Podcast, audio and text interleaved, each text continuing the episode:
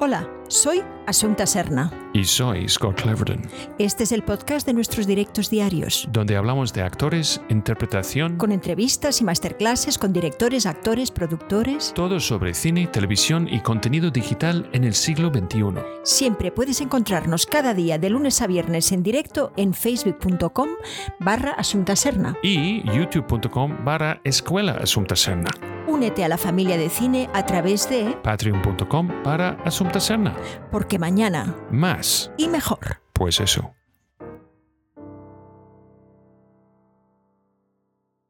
Con todos vosotros, Asunta Serna y Scott Cleverton, que os van a hablar de Dirigiendo Actores parte 7. Pues eso.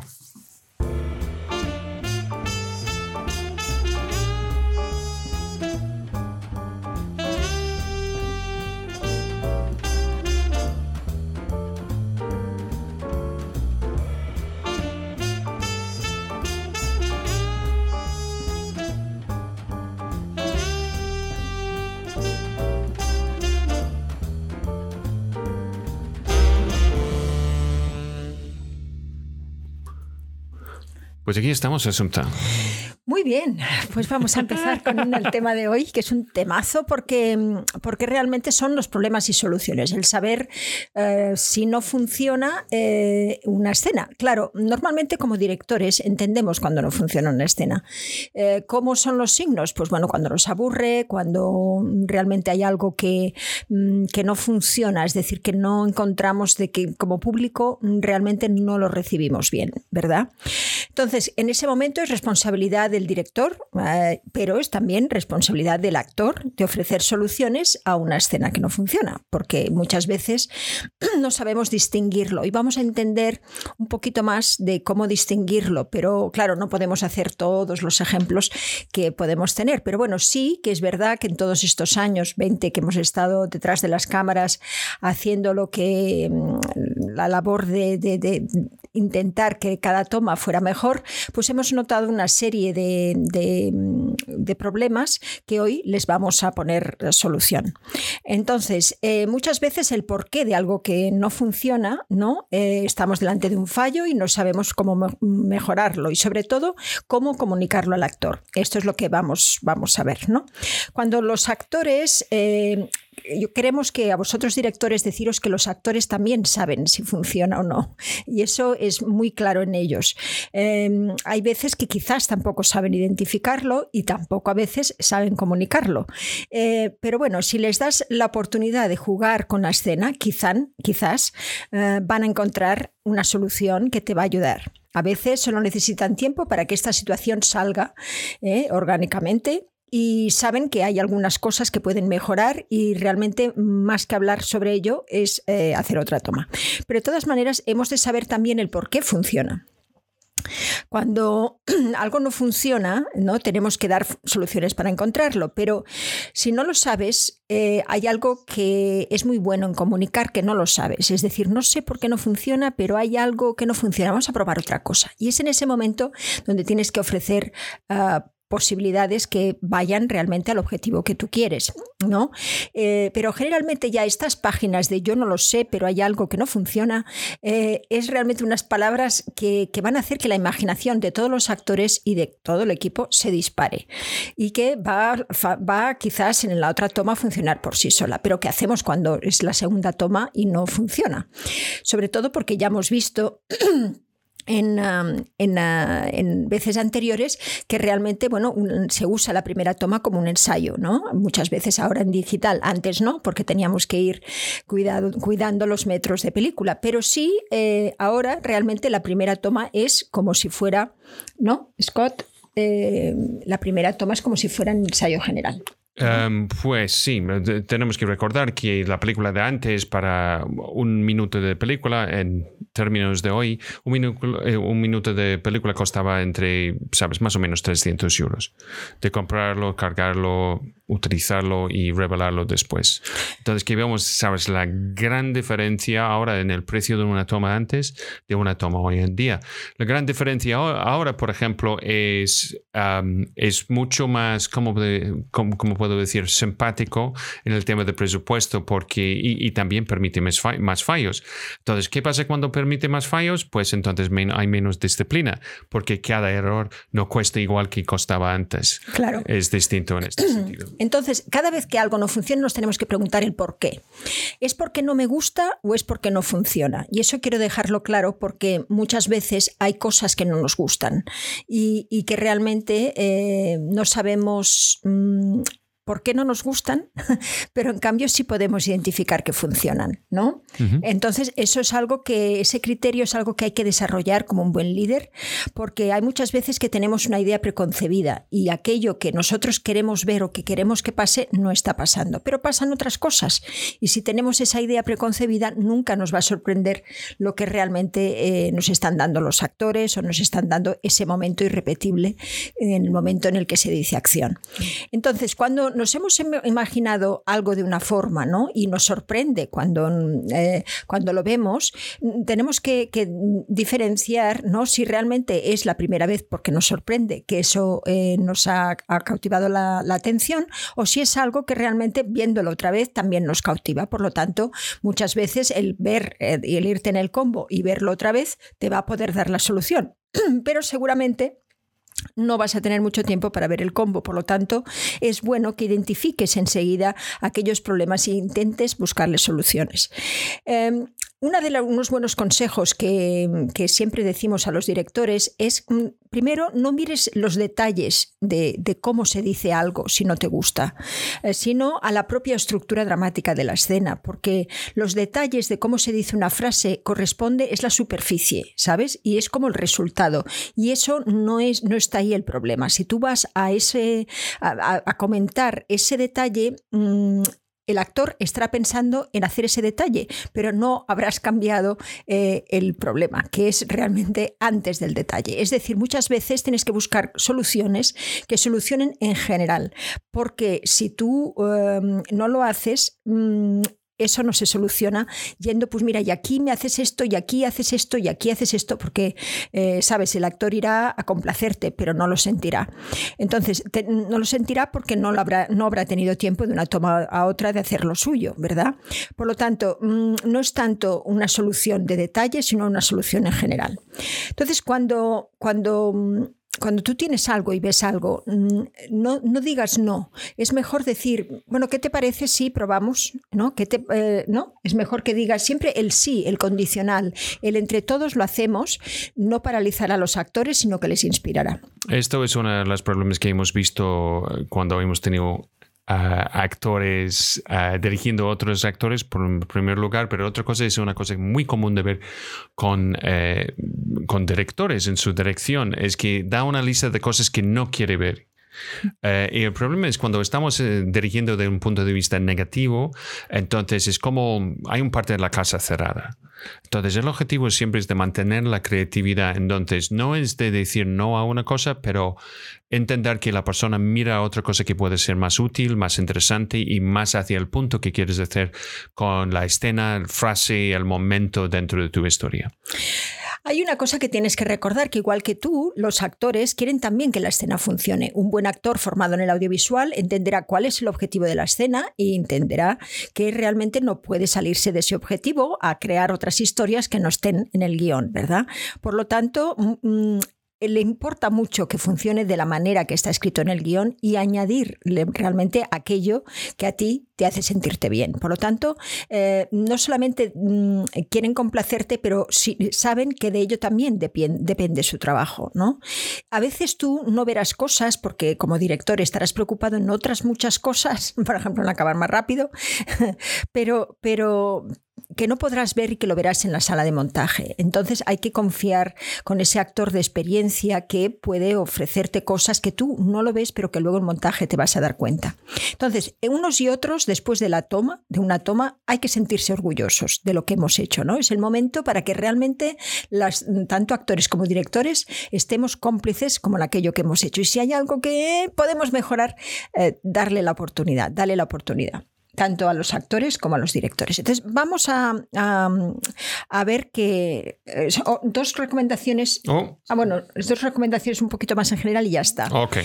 Eh, hay muchos problemas de, de, interpretación que pueden ser eliminados en el casting. ¿eh? Y esto lo veremos en otros, en otros días, pero no puedes elegir a, a actores que pidan a un actor cómo tengo que actuar. ¿no? Esta es su responsabilidad y es su trabajo. Y tiene que quedar bien claro que el dirigir actores es el inspirar, como ya hemos dicho en otras, en otras veces. ¿no?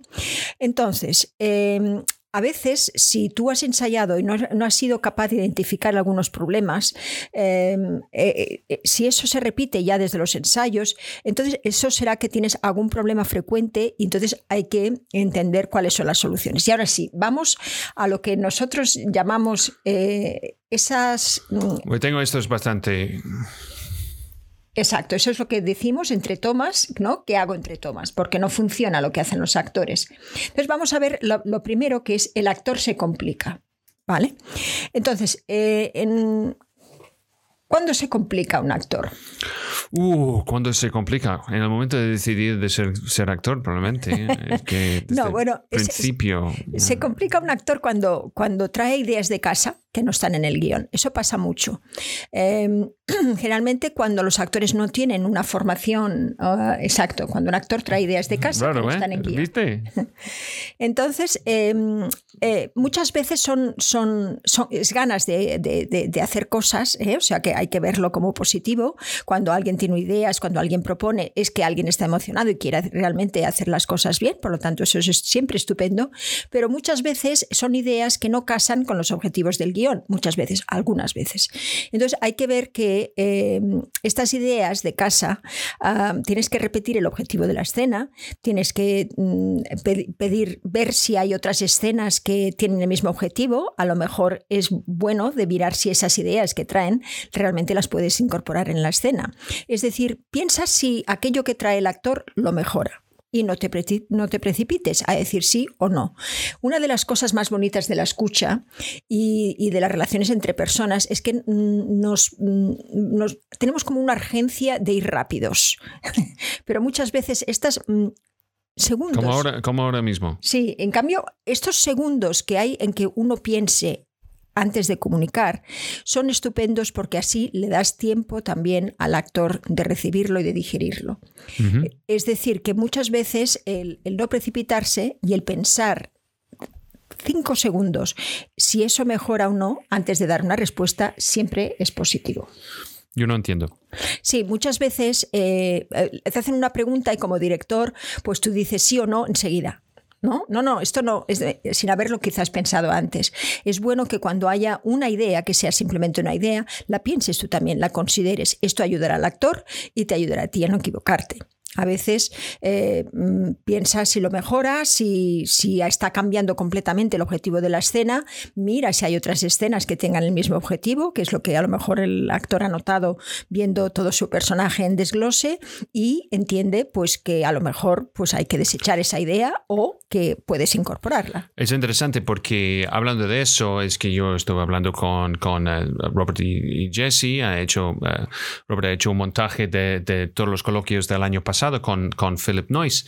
Y uh, hay uno que es muy interesante y él está hablando son, con su experiencia de estar con Fellini, de estar con John Ford, de estar con pues los grandes, um, sabes, de cine sabes, de la historia de cine más que nada, es que dijo una cosa interesante sobre John Ford, que John Ford dije que el actor es la única persona capaz de hacer la coreografía de una escena. ¿Sabes? Entonces, que tiene, y esto es un, buen consejo para todos los directores o los que están pensando de dirigir, es que la persona que tiene que interpretar la escena en general va a saber cómo hacer todos los movimientos y coreografía de la escena mejor que alguien que está fuera. Sí. Porque al, al final y al cabo son ellos que tienen que interpretarlo. Pues eso. Entonces, las ideas eh, a veces complican, pero las ideas a veces ayudan, ¿vale? Entonces, si un actor eh, trae ideas de casa, escúchale, ¿vale? Esa es un poco... Entonces, el segundo punto, ah, digo, entonces, primero, perdona, el actor se complica también cuando trae un dibujo. Un dibujo, nosotros lo llamamos dibujo cuando ha pensado en apoyos y ahora voy a coger este vaso y ahora aquí voy a hacer no sé qué y se ha aprendido el texto con ese dibujo de casa. ¿eh? Sí, ah, voy a, yo voy a, yo quiero vestirme así, yo quiero hablar en esta manera, yo quiero... Exacto, o sea, está, buscando detalles que le apoyen como muletas, ¿no? que, a veces eh, mm, alejan al espectador de esa simplicidad del texto, simplemente decirlo, ¿no? que es lo que dice Mamet. Entonces, estos dibujos preconcebidos hemos de tener en cuenta que son apoyos, que son la manera como el actor ha estudiado el texto, a los que se aferran, porque saben que eso, ¿sabes?, es el por qué ellos se acuerdan incluso de un texto. ¿no? Es como si, como el director, cuando, cuando tu director tienes un storyboard, y te aferras a ese storyboard en vez de lo que está pasando ahí, pues es lo mismo, ¿sabes? El actor también tiene ese storyboard en su cabeza de cómo debería funcionar. Y si le quitas algunos detalles que para él son esenciales, le estás dejando sin, digamos, sin, sin apoyo, sin muletas. Entonces, hemos de dar soluciones siempre con la inspiración, inspirándoles, ¿no? ¿Cómo les inspiramos? Pues simplemente con una acción clara de lo que quiere el personaje, es decir, de sus objetivos, lo que quiere conseguir, y luego recordarles siempre el conflicto, porque acordémonos que si no hay conflicto, pues no hay historia y la, escena nos va a parecer súper aburrida. Entonces, antes de quitarles el dibujo, ¿no? Eh, vuelve a recordar eh, cuáles, digamos, los objetivos, las acciones y el conflicto, porque así estos dibujos van a desaparecer por sí mismos, ¿no? Porque has creado ya una atmósfera de confianza y de volver a repasar aquello que, muchas veces eh, cuesta si, tú tienes ya un, detalle que quieres sacar. ¿eh? Entonces, a veces diciéndolo eso en general, yendo al conflicto, yendo, eh, cambia por sí solo y ese detalle desaparece sin que tú tengas que decir, y aquí no me hagas esto. Entonces, ¿cuándo el actor se complica? Pues mira, hay otra, hemos dicho cuando trae ideas de casa que no están en el guion, cuando trae ese dibujo establecido de estos detallitos que, con muletitas que él se va apoyando. Y dos, cuando un actor llega con un texto completamente nuevo. ¿Tú has visto eso mucho, Samantha? bueno, sí, lo he hecho además yo. Soy pecadora. ¡Qué fuerte! Y, um, Entonces, eh, no, no, no, pero, ¿Por qué?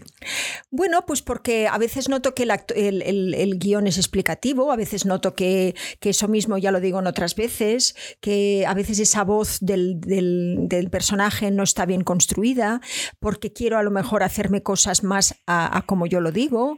Eh, eh, y a veces se puede incluso cambiar el sentido de una escena. Entonces, claro, eso pocos lo hacen, ¿vale? Es, digamos, eh, un, pecado de juventud, pero es verdad que hay que ver si realmente eso es lo que pasa. Yo, yo tengo otra razón. Ok, ¿cuántas veces lo has hecho y has tenido razón?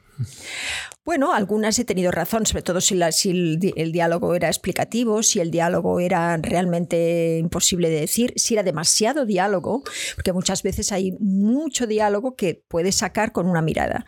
Entonces, em, muchas veces, em, sabes, hay cosas que, mm, que, para ti también van a ser importantes de aquello que, a lo mejor la persona quiere cortar o, ¿sabes? Y no sabes muy bien qué es lo que va a venir porque no les has visto actuar. Entonces, lo mejor es siempre decir, venga, vamos a hacer una toma. Y una toma, no un ensayo. ¿Por qué? Porque le das la confianza al actor de poder hacer que aquello funcione y le das la responsabilidad también de decirle al actor que eso puede fracasar. Yo, tú sabes qué ha pasado, yo recuerdo empezando, es, es que actores que tienen más estatus cortan tu texto. Esto también. O quitan tu texto y lo, ellos lo dicen. Esto, yo recuerdo eso. No, no, no, yo creo que él que además si tú dices una cosa y, lo dices en una, manera que funciona, ellos piensan que ¿por qué él está diciendo eso? Bueno, vamos a tener todo un capítulo de los problemas entre actores, porque aquí, ah, aquí tenemos tela. Eh, ¿Problemas entre actores? No problemas, es simplemente pues, eh, maneras de hacer distintas. Es ¿eh? como Lourdes, Lourdes Ruiz dice, ah, cuando no se complican los actores, esto... dice Asunta, dice Lourdes, es muy bueno eso que dices. Es cierto que en general la gente en un rodaje no se detiene a pensar y contestan rápido no. Si al menos lo pensara un segundo, ayuda a liberar tensiones también, totalmente. Ya, pero, pero eh, esto yo creo que puede ser que hemos hablado de esto en otro momento. Es que cuando tienes una propuesta para un, por un director, la respuesta siempre es no. Claro, porque es complicación. no, no, no, porque tú estás intentando de, um, ¿cómo puedo decir? Tú, tú estás intentando de tener una interacción intelectual donde tú no tienes un trabajo intelectual. Tu trabajo no es intelectual, tu trabajo es de interpretar.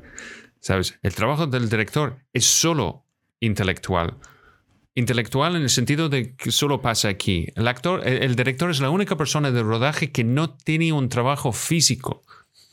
El resto del mundo puede hacerlo. Mira, mira a Antonioni al final de su vida. ¿Sabes? Es que, es que la verdad, entonces, si tú intentas de hacer un poquito de esgrima con un director donde su campo de conocimiento es lo que está pensando y este mundo intelectual, cualquier cosa que entra y confunde que está pensando, la respuesta va a ser no. Entonces, yo creo que hemos hablado de eso otro momento, es... es ¿Cuándo, decirle al, director? Y muchas veces no hay que decirlo, hay que hacerlo. Es simplemente hacerlo. ¿Eh? Simplemente, si es nada, si, si no es algo muy, muy radical, es simplemente hacerlo. Y si funciona, va a funcionar, pero no es, no es, una, no es un momento de debatir ni convencer a la otra persona que es buena idea. Cuando un actor cambia un texto nuevo, vamos a poner aquí el número dos porque todavía estamos en ese punto, ¿eh? cuando ¿qué hacemos cuando un actor llega con un texto completamente nuevo? Hemos de mirar si ese texto realmente es cosmético, es decir, palabras, cosas que... Em, ¿eh? Y em, preguntarse uno por qué no lo ha comentado antes. Puede ser que el actor haya realmente estudiado profundamente pues, durante el fin de semana y que llegue realmente pues, con una idea nueva y original. No pasa nada y se, y se ha de aceptar, puesto por, por eso eh, les inspiramos para que realmente propongan. Por lo tanto, un actor lo que sí no puede nunca pasar es que cambie el sentido de la escena y no lo haya dicho a nadie el sentido y el texto, porque con el texto eh, entendemos los actores que van, pues, eh, eh, digamos, cues, ¿cómo se llama? van pies. Pies, exacto, para iluminación, pies para todos los departamentos, que si los cambiamos, pues mm, es un problema. Por lo tanto, tenemos siempre que avisar cuando cambiamos un texto y sobre todo hay que procurar siempre no cambiar el sentido de una escena sin haberlo hablado antes con el director. ¿no? Cualquier cambio tiene que hablar cuando realmente hay una escena que no te gusta y tienes que solucionarlo antes del rodaje. Tienes que pedir como actor que ese director te escuche, porque, eh, sabes, muchas veces eh, es algo que es muy interesante para el director y os tenéis que poner de acuerdo en eso antes del rodaje. ¿No? A veces tenemos que, tenemos que entender muchas veces que eso es algo muy cierto, porque lo hemos, lo hemos visto y repetido muchas veces en nuestras clases, que el actor es capaz de transmitir cosas que no se pueden escribir. Ni dirigir. Ni dirigir. Sí. Eso es algo... Pero esto, esto es, tiene algo en común con un, un, buen escritor. En su novela, en su ficción, es capaz de escribir algo que nos hace pensar o entender algo que es casi imposible de definir precisamente en palabras. ¿Sabes? Esto es el trabajo de poesía, esto es el trabajo de, de, de, ¿cómo podemos decir?, la escritura un poquito más lírica, pero realmente es de, es de contar suficiente que rellenamos el resto del escenario dentro de nuestra imaginación con cosas que podemos creer. De la pintura, de la escultura, de, de la arquitectura, es decir, son, cosas, son no, no, no, es, quiero decir, es una cosa que yo, le, yo, yo, he visto y yo he hablado de eso en otros momentos, cuando yo veo un guion que tiene una canción, que, que nombra una canción que no conozco.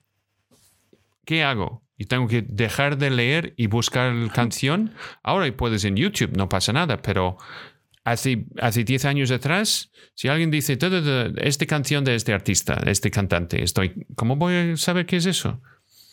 ¿Sabes? O si te digo, es eh, sinfonía en, en, E flat minor, ¿sabes? Mozart.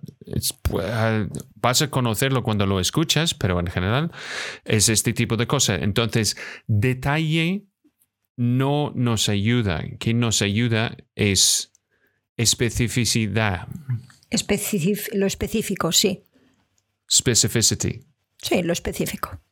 That's good, isn't it? Supongo que debe ser especificidad también, pero detalle yo no, no es tan importante que especificidad. Pues eso. especificar. Bueno. Pues. El detalle no es tan importante como lo específico. ¿Qué quieres decir, Scott? Em, es es cuando, cuando yo hablo de algo específico, estoy hablando de algo que puede añadir o contar algo sobre tu historia o tema. Cuando tú hablas de detalle, me da igual si los, los zapatos son de Nike o son de New Balance o una cosa así. Si esto no, no me cuenta nada de, de, la persona, el personaje o, la historia, mm. temáticamente. Entonces, mm, eh, como directores, esa idea de que hay muchas cosas que el actor mm, eh, hace sin que tú lo notes y, esa idea de que el actor mm, transmite cosas que tú no puedes dirigir ni tal él las puede contar. Es por eso que decimos muchas veces es mejor que las ruedes. No es tanto un ensayo, porque en el ensayo el actor no está al 100% y está pensando en que le estás juzgando. En cambio, en una toma, cuando él realmente se da al 100%, es cuando puedes ver si eso realmente eh, tiene sentido, ¿eh? tiene sentido y, y, funciona. Entonces, muchas veces eh, los detalles y las palabras son menos importantes realmente que lo que el actor cómo lo quiere transmitir. Y de la otra parte, de los actores, también debo decir que aquí Saura me enseñó mucho, mm, cualquier texto se puede decir. Si hay un texto que realmente no es, eh, mm, no es lo que te, a ti te saldría, hay que preguntarse el por qué. Porque muchas veces eh, es un texto que precisamente refleja una serie de cosas. Entonces, eh, muchas veces aquello que no nos gusta nada es aquello que nos preguntamos, porque tenemos, tenemos, es el momento de preguntarnos por qué no nos gusta nada porque a lo mejor, ¿sabes?, nos impacta demasiado y esas palabras que nos han impactado a lo mejor son interesantes porque van a impactar a otro. Lo que yo recomiendo en estos casos al actor es que intente aquello, eh, intente que ese objetivo, ese quiero de ese personaje cuando está diciendo eso, eh, lo pueda poner, lo traduzca a sus palabras y luego vuelva a las otras, porque a veces el actor no encuentra el cómo y no encuentra el por qué. Entonces em, eh, busca las palabras, busca en las palabras una manera de, de solucionarlo cuando en realidad no es eso lo que quiere solucionar, sino el, cómo lo dice. Entonces muchas veces se solucionan muchos problemas de texto si tú los traduces a tus propias palabras y luego vuelves al texto original. Em, ya te digo, Saura me ayudado muchísimo en eso. Se puede decir todo. lo que es el subtexto lo interesante y es el cómo lo decimos. Mira, una pequeña pregunta, paréntesis para una pregunta de, de, de Morfeos que está en Costa Rica, pura vida, que dice, buenos días, buenas tardes mira, yo quiero hacer una cosita aquí. Em, esto es que yo he querido hacerlo el otro día, para hacerlo medio transparente. Buenos días, buenas tardes. Saludos desde Costa Rica.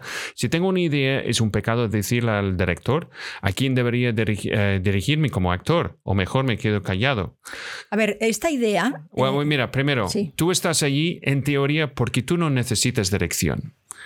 Esto es una cosa que olvidamos como actores. Es que todo el mundo quiere ver en el casting es a un actor que necesita el mínimo de dirección, porque ya lo tiene. Sabes, sus elecciones y todo que lleva como persona, como actor, etcétera, etcétera, funciona dentro del contexto de las necesidades para este personaje. Entonces, no esperas que alguien vaya a dirigirte desde el principio al final. Es que ya tienes tu trabajo Tú sabes qué tienes que hacer. Está guiado por el texto, las circunstancias y las cosas que tendrías que hacer. ¿Sabes qué pasa? Que cuando dices una idea, dices, si tengo una idea, es un pecado decirle al director, ¿qué idea? Porque, claro, es muy general. ¿Una idea de qué? Una idea de, un movimiento, de una, de una, actitud, de un estado de ánimo, una idea de, ¿sabes? O sea, cada cosa tiene su, tiene su miga. Y, realmente el, muchas veces eh, nos tenemos que preguntar el por qué queremos cambiarlo antes de hacer la pregunta. Esa idea que nos viene tenemos que realmente haberla pensado y sopesado como el guionista ha pensado y sopesado cada palabra que ha puesto en su guion. Esto lo tenemos que entender, porque eh, eh, ser actores mm, no es lo que nos viene en la cabeza o lo que sentimos en el tal, mm, eh, ¿sabes? Es, también tenemos que entender pues, muchas otras cosas de cómo se ha hecho ese guion y qué es lo que representa el, personaje en, la, en, esa, qué función tiene ese personaje en esa escena, muchas otras cosas que hemos visto ya en, el método que hemos, que hemos ido comentando sobre los actores. Entonces, la idea, ¿qué quiere decir? O primero piensa que una idea eh, eh, sabes, eh, no es realmente una cosa que a lo mejor se debe mencionar. Si no lo puedes traducir en algo que puedes hacer una toma, es mejor que te la calles muchas veces, si no lo has pensado bien. O simplemente hacerlo y si funciona, todo el mundo va a decir, pues genial. Claro. O va a decir, em, no. y, tenemos, eh, tenemos otro problema. El problema es cuando el actor empieza de añadir cosas que no están presentes en un intento de preocuparse con algo que no es parte, no está dentro del objetivo de su o papel que tiene para hacer otras cosas distintas. Claro, muchas veces el, por qué cambiamos el texto es lo que el actor eh, tiene que preguntarse, ¿verdad? Estamos hablando con los directores ahora, pero bueno, es igual. El, cuando, cuando realmente queremos cambiar un texto, ese por qué queremos cambiar el texto es lo que nos va a dar la solución. Si esto eh, es una idea, si esto realmente funciona, si esto es porque genera preguntas en el espectador. O sea, todo lo que sea que al espectador, siempre decimos que este es el objetivo, ¿verdad? Le genere preguntas, es señal de que has elegido bien. Entonces, eh, si tienes dos o tres ideas y las tienes que, mm, tienes que ver cuál es la mejor, siempre aquella que genere más preguntas en el espectador. Sí, mira, em, que dice Belén, que necesita un pequeño traducción. Quizás querías decir, Scott, que importa Scott, que importa menos el tema musical en concreto que la emoción que requiere despertar. Mm.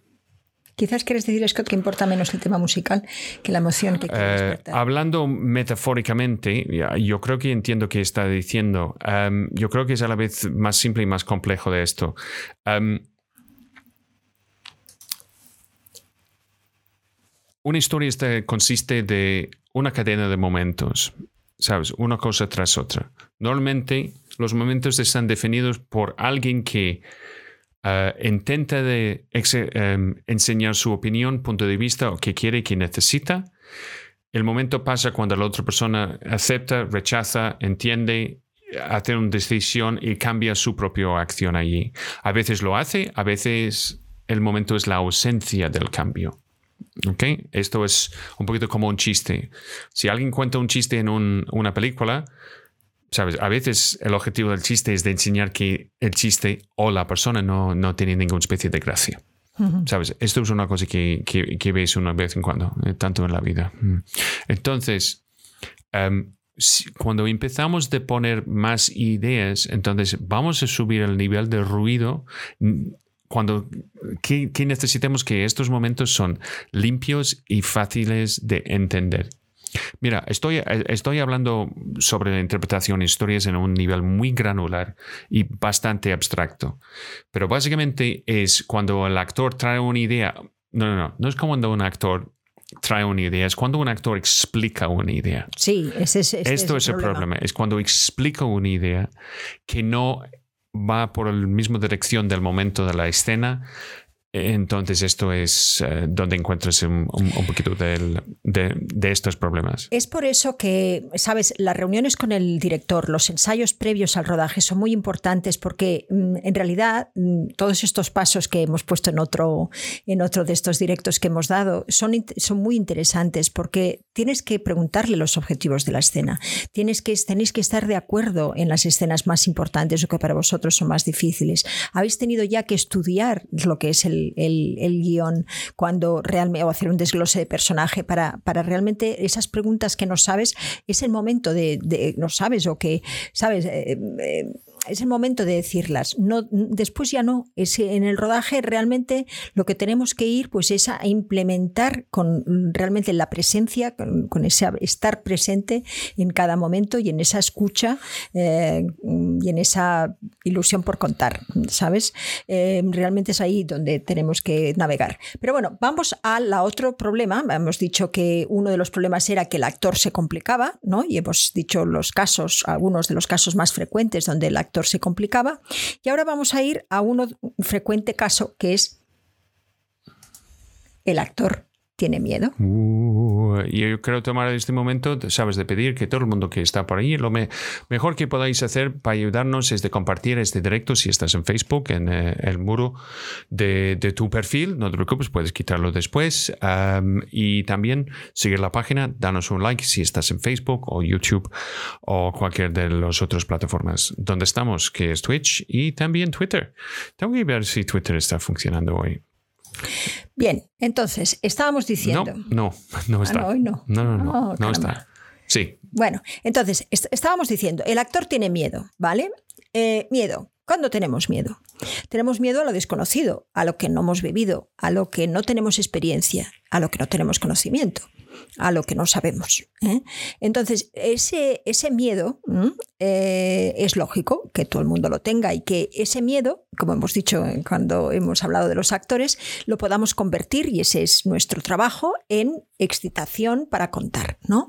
Cuando ese miedo, digamos, eh, que terroriza y que paraliza, lo convertimos en ganas de realmente de contar. Eso es, eso es muy fácil, eso es un clic en la cabeza.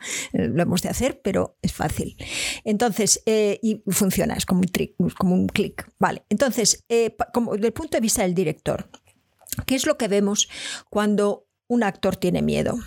Bueno, una de las cosas más frecuentes que vemos es que salen movimientos repetitivos en el actor, ¿no? Y movimientos que no son armónicos. Es curioso porque muchas veces es algo que pasa con la boca, algo en los ojos, algo en las cejas, algo en la frente. El actor está perdido y, aunque esté diciendo cosas, realmente, ¿sabes? Va la procesión por dentro y se nota. Y, y la otra cosa que ves esto, que todo el mundo ha escuchado nosotros hablando mucho de eso. ¿Qué es eso? Mirada fija. Eso es. Sabes de cualquier cosa y, no pueden dejar de mirar al otro actor por, por, por, los ojos. Sí, sí. ¿Sabes por qué? Es la única otra cosa que, que pertenece a la escena que hay, que es el otro actor. Entonces la gente está, ¿sabes? ¿Sabes? Están ahí. Eh, sí, sí, están. Eh, eh, entonces, em, ¿qué hemos de hacer cuando esto pasa? Eso pasa porque el actor no tiene claro lo que quiere ni su conflicto. Entonces, está como que, ¿sabes? Está como que quiere decir el texto y se aferra en el texto y le lleva el texto en vez de él llevar al texto. Entonces, él, que sus pensamientos lleven a ese texto. Por lo tanto, hay que poner otra vez la escena a plano y ponerse de acuerdo en el actor siempre con lo mismo. Muchos de los problemas que, os vamos, eh, que, hay se solucionan yendo a qué es lo que quiere el personaje en ese momento ¿eh? y por qué no lo puede tener. Entonces, si eso está claro, el actor ya tiene algo que hacer, ya tiene un, está ocupado en realmente ir a ese objetivo. ¿eh? Y entonces está comprometido, ha elegido una acción, y entonces, eh, bueno, está este movimiento extraño desaparece porque está ocupado por las otras cosas que antes no le dejaba su miedo. Por lo tanto, hay que llenar en vez de vaciar. ¿No? Entonces, muchas veces cuando tú hablas con un actor y dices, no, tengas miedo, está tranquilo, uy, estás muy nervioso, esto no ayuda a nada. No, no, no, no. no. Y, si tú eres un actor que, y estás muy nervioso, por favor, no lo dices. Claro. Porque nadie puede hacer nada. ¿Qué esperas? Estoy muy nervioso. Pues enhorabuena. ¿Qué, qué, qué, quieres? Que la gente dice, pues no te preocupes, tú puedes ir a casa, toma una telita, ¿sabes? No, me da igual. Todo el mundo tiene, ¿sabes? Un tema, un problema, ¿sabes? No, no, y la otra cosa, en el momento de decirlo en voz alta, existe. Claro. ¿Ok? Tanto como tú eres un adicto a la heroína, tú dices, la primera vez que tú dices, yo soy adicto a la heroína, ayúdame. ¿Ok? Y hay ayuda. El problema es si yo soy actor y tengo muchos nervios, ayúdame. Y la respuesta de todo el mundo es... estás solo en el calvario. estás más solo que la una. Es que esto... Entonces Intenta de convertir, esto es por otro lado, para vosotros como actores, hemos hablado de eso antes, intenta de, de, no mirar esto como una cuesta abajo, mira esto como cuesta arriba, que vas a hacer algo distinto, interesante y original en vez de voy a fracasar en absoluto y van a despedirme. Claro, esto, esto es un clic también, es como, el, como el clic que hemos dicho de convertir el miedo en excitación, es un clic también cuando tú te das cuenta que realmente si en vez de juzgarte dices, qué interesante, estoy el mismo problema que tuve ayer. Fíjate qué interesante, ¿no? Es decir, si no nos juzgamos severamente, si dejamos lugar al juego en que, a que esa observación sea vaya, vaya, en vez de ay, ay, ay. Eh, todo va a solucionarse. Ok, mira, mira, en primera manifestación de, de miedo yo creo que no está en la lista, pero esto es una de las cosas más importantes, es que no puede recordar su texto. Sí, esto está en la... pero este, tenemos todo un eso aparte de... porque ahí hay tela. Vale, ok. Pues que, vamos a, punto número uno. Eh, bueno, estábamos diciendo, sí, el actor tiene miedo, ¿eh? que y, la primer, y la primera cosa es cuando salen estos movimientos repetitivos que hemos dicho que no son armónicos. Y eso lo vemos enseguida. Vemos cuando hay algo que pasa, que funciona, y cuando no estamos, cuando el pensamiento no es el que lleva las palabras. Entonces es volver a, volver a llenarle al actor con qué es lo que quiere y con su conflicto, ¿vale? Muy bien. La mirada fija, lo mismo, ¿vale? Hay muchas veces que el actor eh, por ejemplo, está paralizado. Es decir, nos parece que, eh, ¿qué le pasa? Que no expresa. Bueno, muchas de, estas veces, muchas de estas veces cuando está paralizado es porque alguien le ha dicho que hace mucho. alguien le ha dicho que hace mucho. Y entonces se reprime y no ve nada. Pero se reprime de forma que que, es que no se ve nada. Em, ¿Eh? Sí, hay, eh, esto es muy común, por ejemplo, cuando has hecho el plano general, has hecho el plano medio, ahora llegas para el plano corto. Si no tienes un, actor que tiene experiencia trabajando en cámara, entonces, ¿qué pasa? Es que llena el plano corto, entonces, que tiene este mantra en su cabeza, que tenemos un directo solo sobre eso. Yo creo que tenemos que revisitar esto un día, como ahora tenemos todo esto, esta producción y tenemos a la familia del cine. Que tenemos todo, entonces el actor tiene en su cabeza menos es más, menos es más, menos es más. Y el problema con esto es que menos no es más, menos es menos, más es más. Es matemática. Si menos es más, nada es todo.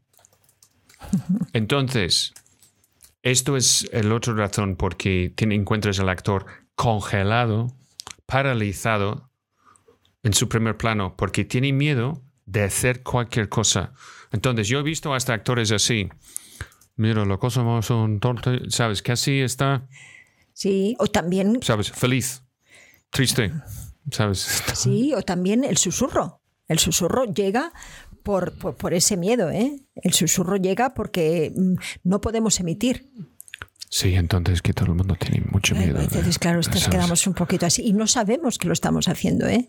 Pero muchas veces un actor que está más confiado tiene un, registro de voz normal y eh, el de sonido no puede, sabes, tener tanta diferencia porque eso significa que luego se verá para el que susurra, luego tendrá muchísimo más, eh, una diferencia enorme de un, de un plano a un contraplano, porque los dos actores tendrán un un, sonido de fondo completamente mucho más abierto y mucho más fuerte que el otro actor. Y eso es muy difícil quitarlo.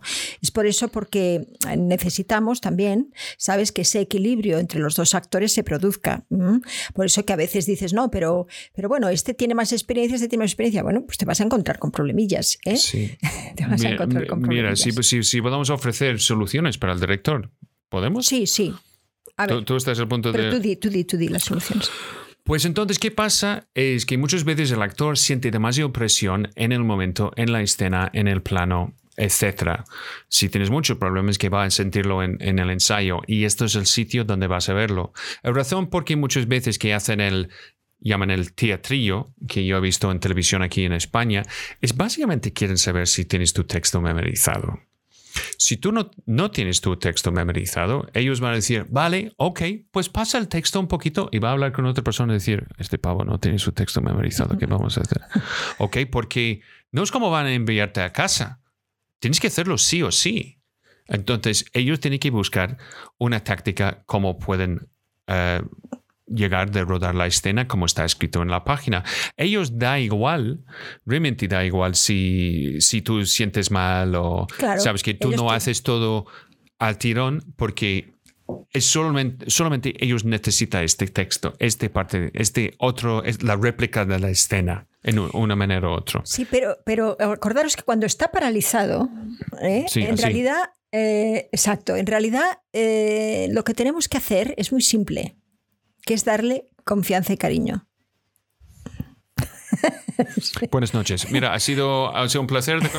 No, pero, pero hay, hay, hay, otros trucos, pero al fondo de todo es el objetivo es de quitar Eso presión. Es. Mira, vamos a quitar presión que a veces va a costar más tiempo. Sí, sí, sí, pero va a ser muchísimo más interesante. Sí, porque ¿qué necesitemos al final es, es, es que con, con, con, esto, es que necesitemos que, que la persona no solo puede conseguir de hacer la escena, pero también puede hacerlo puede hacer algo digno que funciona. Instaura dentro de, dentro de ese momento una idea de juego es lo mejor. Una idea de inspiración. Y si lo hiciéramos así, si probamos esto, caramba, qué bien, vamos a, ¿sabes? Porque eh, eso mmm, va a sentirse él como, ¿sabes? Como, como con juguetes con los que jugar. Hay cosas que sutilmente que, que va a empezar a pasar que no vas a notar cuando eres, uh, eres actor. Una de las cosas es el siguiente, que va a desaparecer los números de las tomas. Uh es una cosa que yo he visto en Estados Unidos que la gente dice, pues ese es Baker 5, esto es Charlie 6. ¿Sabes? Hay un punto que tú no sabes si estás en toma número 6, número 8 o 2. Porque está utilizando una especie de código que para el actor, pues no es algo que podamos contar. Esto es, esto es, es, una manera de evitar eso. Otra cosa es, si ves el ensayo en primera toma está muy mal, mi consejo es de, como director o ayudante de dirección, um, inventar un problema técnico que tienes que arreglar. Uh -huh. ¿Ok? Esto es muy importante. Y esto también puede ser útil para directores novatos que se encuentran en una situación y en un rodaje que está mucho más complejo que ha pensado.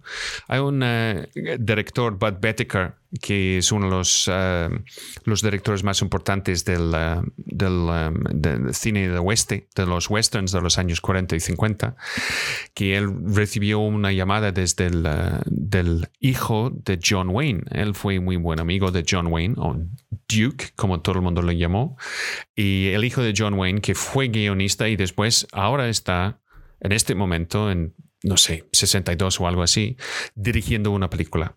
Entonces llama él desde una cabina, dice, Bud, Bud, estoy muriendo de miedo, ¿qué voy a hacer? Yo no tengo ni idea, solo tengo muchas, muchas personas haciéndome preguntas, yo no, yo no sé qué tengo que decir a todo el mundo. Entonces, ¿qué Bud Bettiker dijo es, vale, quien tienes que decir ellos es que tú quieres tirar por la dirección, lo, la otra dirección, dirección opuesta de donde está todo el mundo ahora, que tiene que mover todos los camiones y que quieres hacer un traveling de 50 metros. Y entonces, pues no te preocupes, sabes, el tiempo para mover los camiones y el otro hora para montar el traveling y hacer todo eso, yo voy a estar allí en, en este momento. Yo voy a estar allí. Estaré allí. ¿Dónde? ¿El actor estará? No, no, no. El director va a estar para estar a su lado en el rodaje. No he entendido. I'm going to tell you in English. So he says, go move the get him to move the trucks. Pero eso para cuándo? ¿Cuál es el problema? El problema es que el director no tiene ni idea qué está haciendo. Ah, vale. Cuando el director no tiene idea qué estar haciendo, ocupas a la gente haciendo cosas para que... Para su amigo que realmente es director de verdad va a llegar a ayudarle. Ah, vale. Porque vale. El, el tipo solo tuvo el trabajo porque fue el hijo de John Wayne.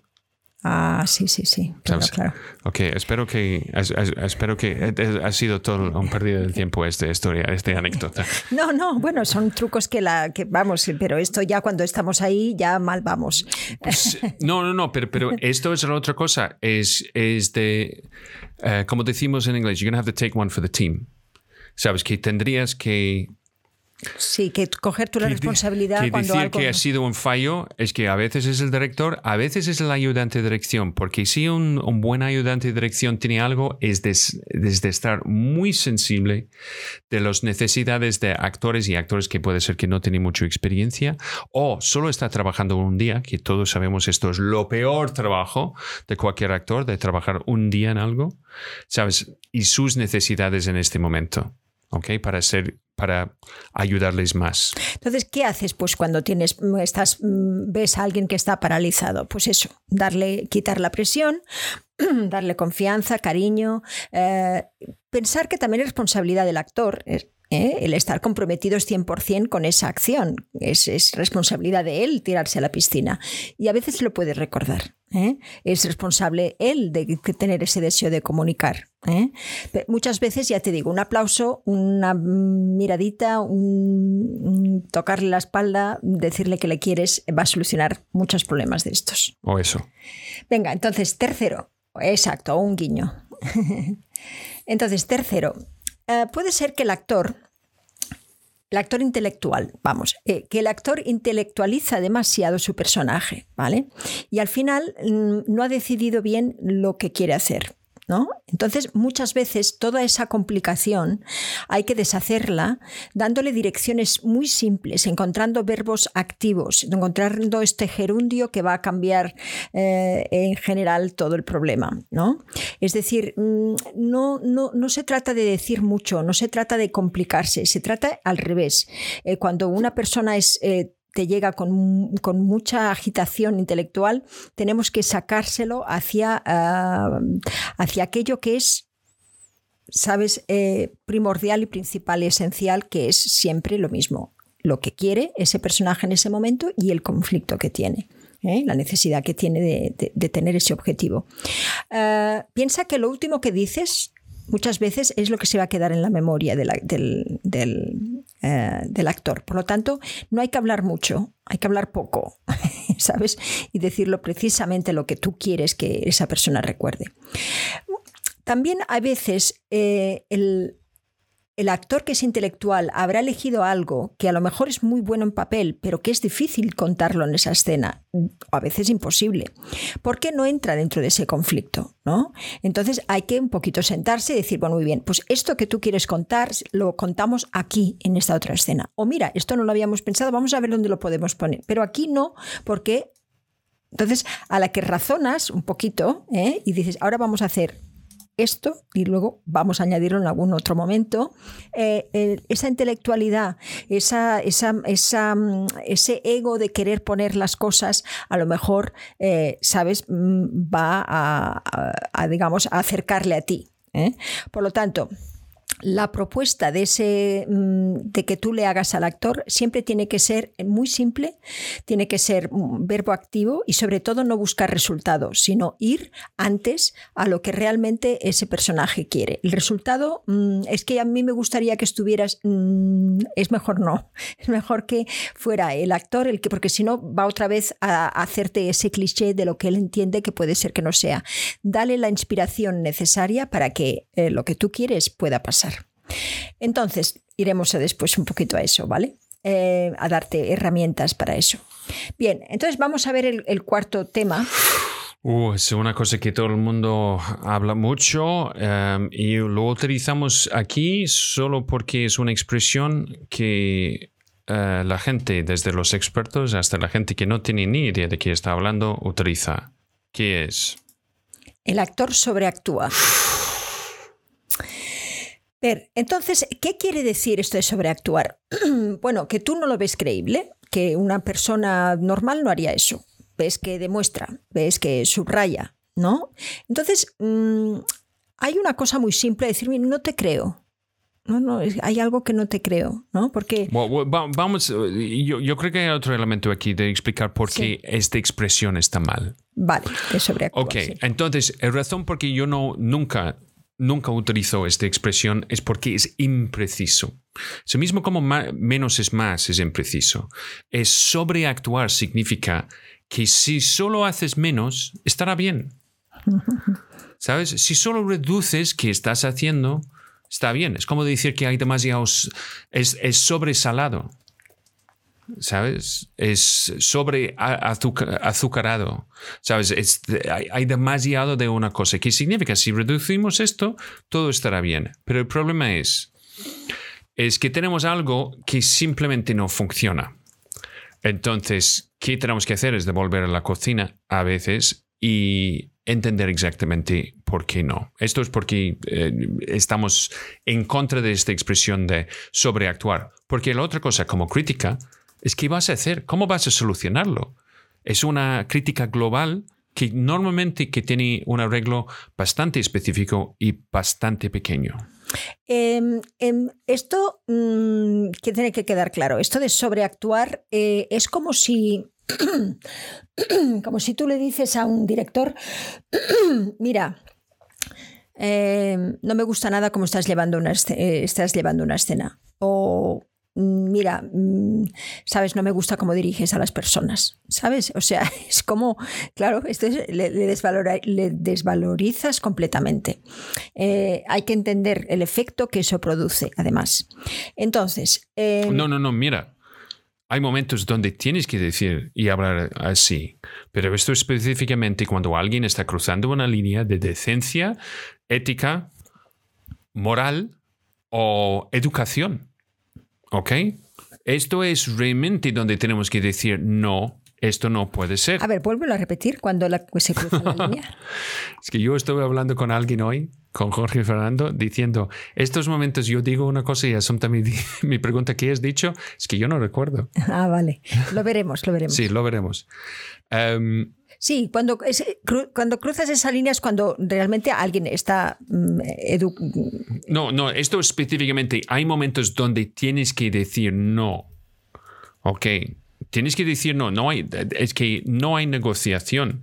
Si alguien pide que tú haces una cosa que es peligrosa, peligroso, tú dices no. Si alguien dice, pues quita la camisa, no, no está en la escena ni en el contrato, no hemos hablado de eso, pues no. ¿Sabes? ¿Toca a mí la pierna? Pues no. ¿No? ¿Sube a mi habitación del hotel? Pues no. ¿Sabes? Hay cosas que tenemos que decir no. Es que no hay, es que no hay, la palabra es, no hay sutileza en este tipo de cosas. Pero por otro lado, cuando realmente tenemos que existir, vivir, respirar, hablar, mover, interactuar en primera persona entre acción y corta, esto es donde tenemos que quitar la más cantidad de negatividad en contra de nuestra creatividad posible. En contra, no, para favorecer nuestra. Sí, bueno, no, quitar esta negatividad que puede afectar nuestra creatividad. Perdón, perdón, Asunta. Un segundo día de goma.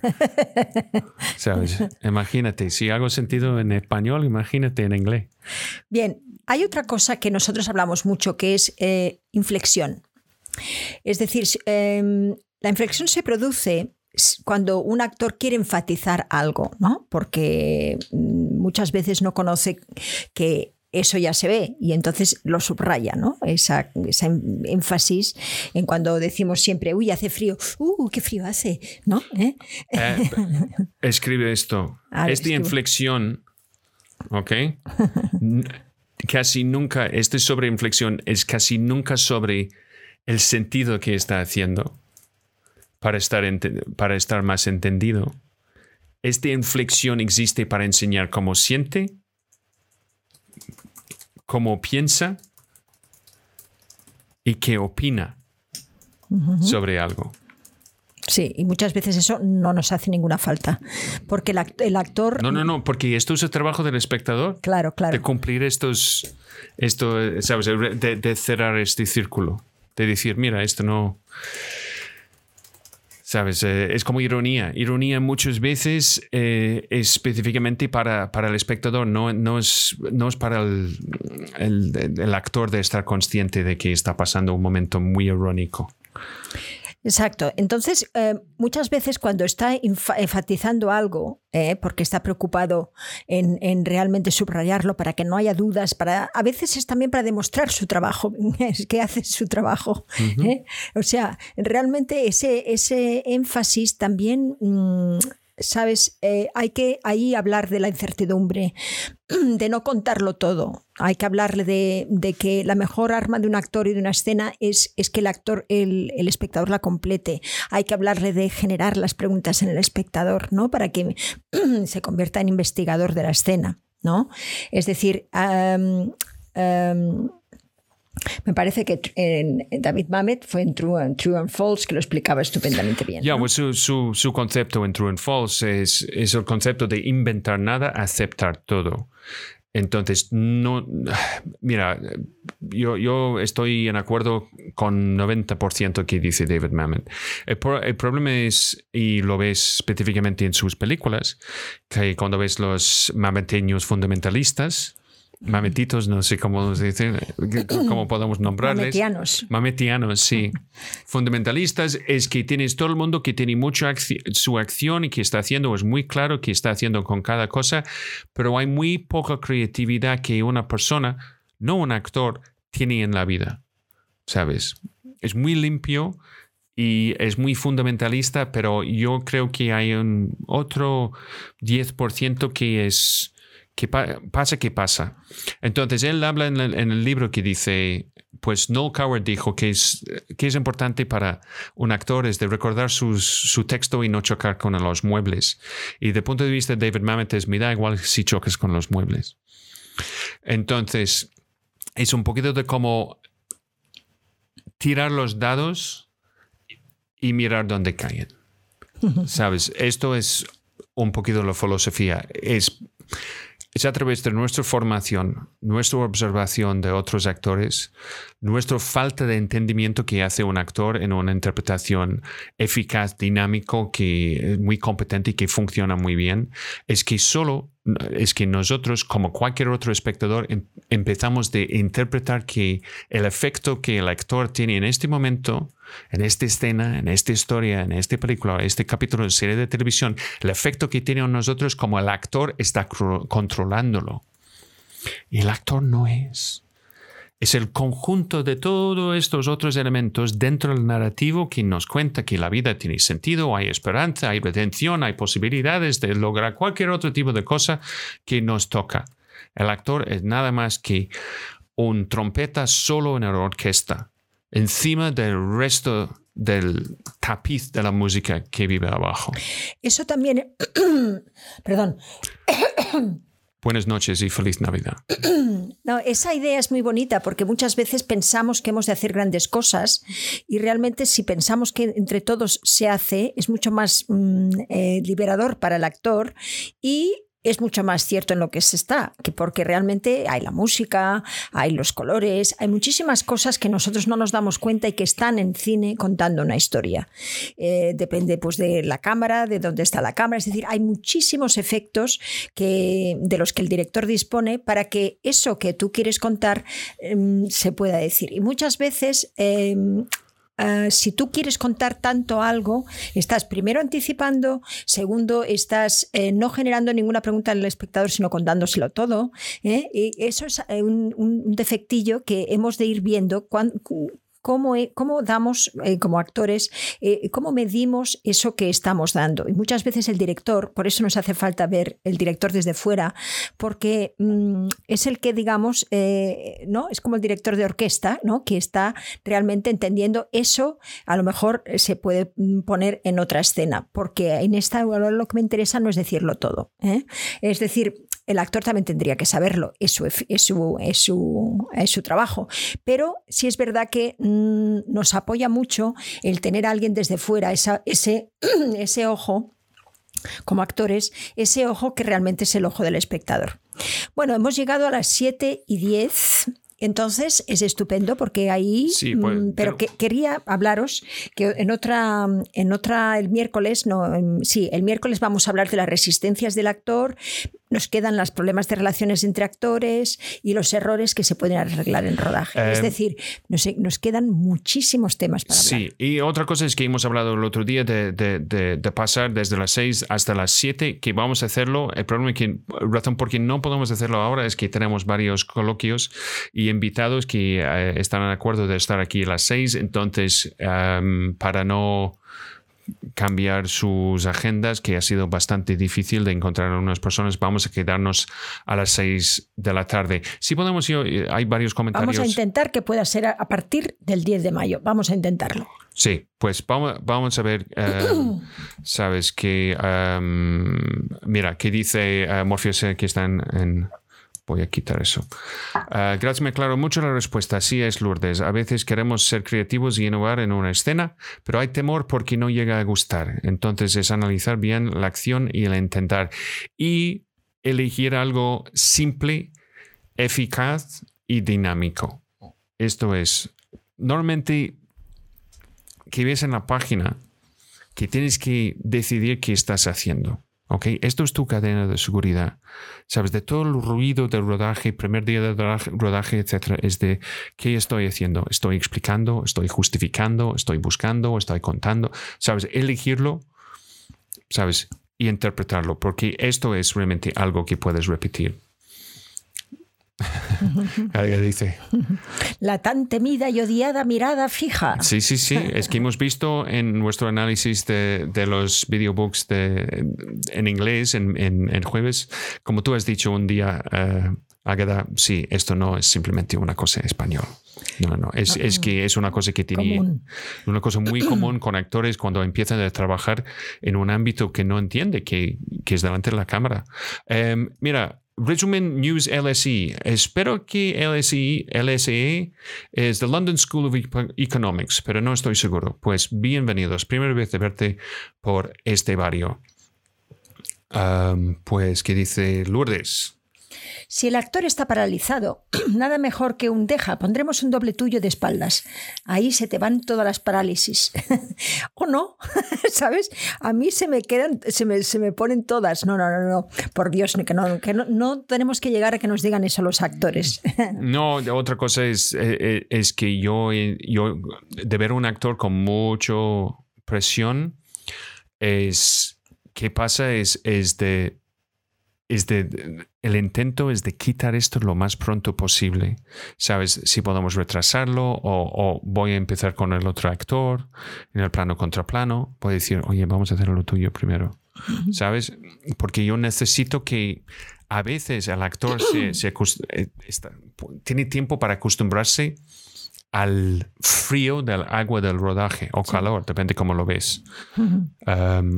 Entonces, Antonio. Dice, bien pensado, con la mente fría solo se trata de decir una mentira que hay escrita en un guion. No se acaba el mundo. El miedo no ofrece nada a jugar. Bien, eso no me gusta mucho, Antonio, porque el actor lo que hace no es, no es contar mentiras. El actor lo que hace es que aquello que está en el texto lo hace creíble. Por lo tanto, es al revés, va buscando verdades. Va a buscar que eso que, realmente está escrito, ¿cómo lo puede decir para que la gente se lo crea? Esta es su misión, ¿eh? porque si no se lo creen, pues ya me dirás. Por lo tanto, no es tanto así. Pero bueno, sí que el juego es lo que tiene que imperar en nuestras relaciones siempre, porque es verdad, como dice Scott, no estamos curando cáncer. Ni salvando al mundo. Quiero realmente en muchas películas sí, está curando cáncer y más que nada salvando al mundo. Eh, mira qué dice.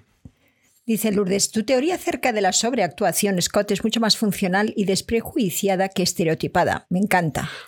Es, para mí de decir algo es sobreactuado o es él está sobreactuando es un comentario que, que, no, no puede, no ayuda, no, no arregla nada. ¿Sabes? Y que también el agua está mojada, cuéntame algo que yo no sé, ¿sabes? Este es, es, igual, es igual. Esto no es un, esto no es un partido con puntos. No, no, no, es que, es que tenemos que llevar todo el mundo arriba de la montaña. Eso es, y eso es el gran liderazgo del director.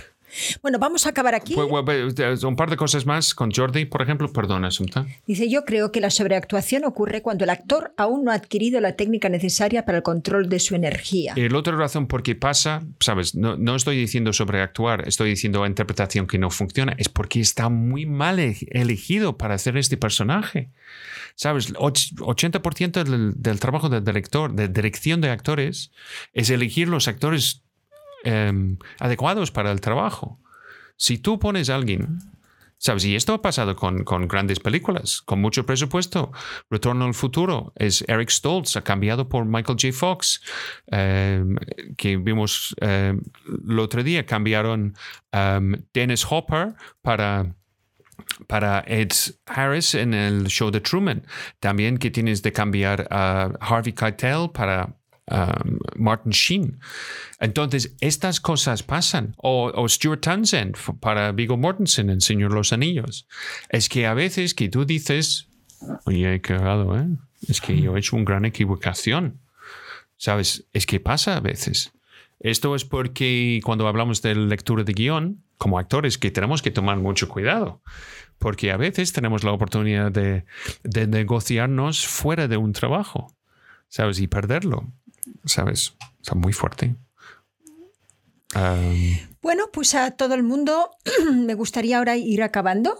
Sí, sí, sí. Eh, entonces vamos a ello porque son las 7.15 y queríamos solamente tener una hora, que nos lo hemos puesto como objetivo. Sí. Entonces, pero muy bien, eh, vamos a hacer más cosas enseguida, enseguida, enseguida eh, el miércoles. O sea que vamos a tener el otro, el otro capítulo que es Resistencias del actor. Y os dejamos en ello para que mañana tengamos un coloquio estupendo eh, con un, un director que vamos a tener mañana. ¿Ah, sí? Sí. Ok, pues mañana recuerdes, cuando, cuando ves los posts nuestros, de, darnos un like, seguir la página y si estás en YouTube y no estás siguiendo la página, seguirlo y toca la campanita y para siempre tener notificaciones cuando estamos en directo. Y ahora mismo estamos en directo a las 6 de la tarde en España. am, una hora menos en Canarias. Eh, como estamos en este momento entre primavera y verano, todavía los horarios están moviendo por todos los lados. Em, entonces hemos empezado de, de- de abrir el abanico de la gente con, con quien vamos a hacer entrevistas y, y la gente está empezando a pedir que nosotros hacemos entrevistas. Bueno, Pues espero que intenten hacerlo con, con calidad y todo eso. Pero eh, muchísimas gracias a todo el mundo que está por ahí ahora mismo. Sabes, vamos a estar con, un poquito con todos vosotros en el after show si quieres, pero en mientras que mañana más y mejor.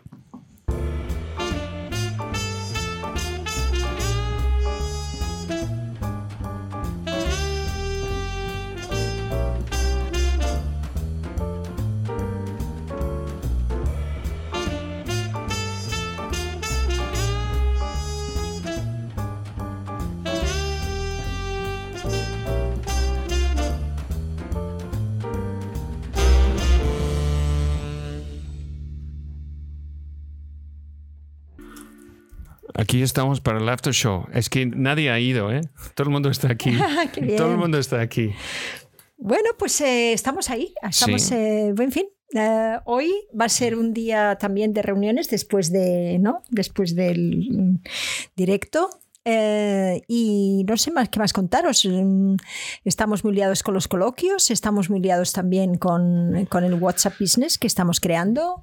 Eh, ¿Estamos liados con eso? yo, mm, sí, Mira, yo, yo ayer eh, envié un, un- una- un mensaje a Max Iglesias, sí, pero está en, está en Perú. Ah, en Perú. Ah, bueno, Está o en sea, Perú haciendo una película, pero cuando vuelve, espero que vamos a tener él aquí. Y entonces estamos eh, mirando y explorando nuestras agendas y con todo el mundo que hemos tenido.